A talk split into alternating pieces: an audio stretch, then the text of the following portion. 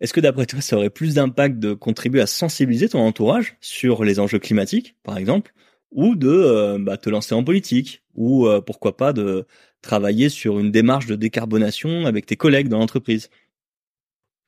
Si je te posais la question, euh, toi, une question, bah, ça. monsieur, monsieur, Antoine, tout le monde, en quelques en quelques mois, tu répondrais Je laisse quelques secondes de pause du coup. Euh, c'est la plus dure des questions. Je dirais, honnêtement, elle est, elle est difficile. Hein. Euh, honnêtement, j'aurais répondu, euh, j'aurais répondu la, la politique. J'aurais répondu. Euh, j'aurais répondu la politique, ouais. Je vois. Eh ben, pour le coup, là, euh, bien malin, qui pourra dire euh, telle action a plus d'action, a plus d'impact que telle action, et surtout le défendre, on va dire scientifiquement. On n'a pas de, on n'a pas de facteur d'émission de l'influence. Par contre, on quand même, on peut quand même avoir des pistes.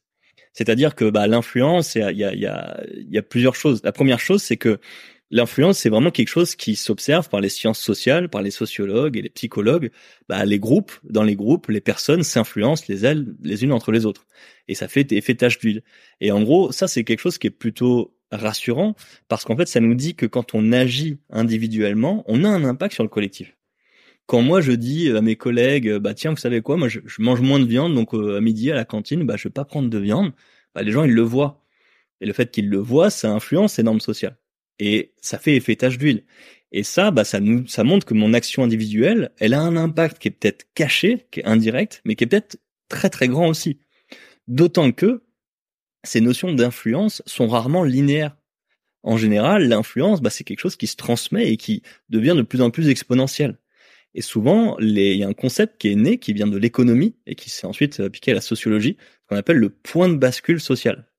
Eh ben, le point de bascule social, c'est quelque chose qui préconise que euh, une société, un groupe de personnes euh, peut passer d'un état A à un état B en parfois très peu de temps quand on atteint un certain seuil, une certaine partie de la population du groupe qui est engagée sur le sujet qu'on peut définir. Alors, il y en a qui disent que c'est 3,5%, d'autres qui disent que c'est 10%. Mais grosso modo, quand tu vas avoir 3,5, euh, 10%, une certaine partie de la population engagée sur le sujet, eh ben peut-être ce sera très très rapide pour que la société passe de ces 10%-là à 50, 60, 80% des gens qui vont faire ce comportement-là. Et ça, on peut l'observer sur plein de trucs, euh, l'arrêt du tabac, euh, la sécurité routière et les comportements sur la route. Il y a plein de choses comme ça où tu te rends compte que les normes ont évolué parfois de façon très rapide en quelques années. Donc ça, c'est vraiment ce côté, bah, même influencer ton entourage, même euh, bah, leur parler du sujet, des choses comme ça très simples, ça a un impact qui est très grand, même si on peut pas le tracer. Et puis bien sûr, il y a l'autre côté, c'est bah, s'engager en politique. Effectivement, on, peut le faire, on s'est peut-être battu pour le faire. Bah, on a le droit d'utiliser ce droit-là, surtout si on a des bonnes idées. Et puis, euh, pourquoi pas s'engager avec son entreprise en tant que professionnel, si, si, on, si on a un métier où on pense qu'on a un gros effet de levier. Et ça, c'est vraiment pertinent parce que comme on l'a vu, ça permet d'avoir une complémentarité avec l'action individuelle. Ça permet de dire, si euh, moi j'ai envie de décarboner mon mode de vie, peut-être que j'ai besoin d'une offre qui me permette de le faire.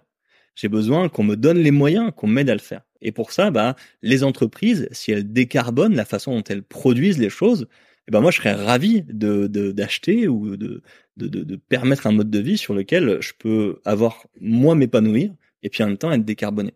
Donc avoir ce travail qu'on peut faire en s'engageant dans le collectif est un énorme effet de levier pour essayer de changer la société et de battre ce qu'on appelle un concept qui s'appelle le triangle de l'inaction, qui a été inventé par un, professeur qui s'appelle Pierre Pertou, qui fait que des fois on a toujours tendance à reprocher la faute à l'autre, c'est-à-dire les citoyens qui vont dire que c'est à cause de l'État qui en fait pas assez, l'État qui va dire que c'est les entreprises qui font du chantage à l'emploi, et les entreprises qui vont dire que si elles s'engagent trop, les citoyens vont pas acheter leurs produits.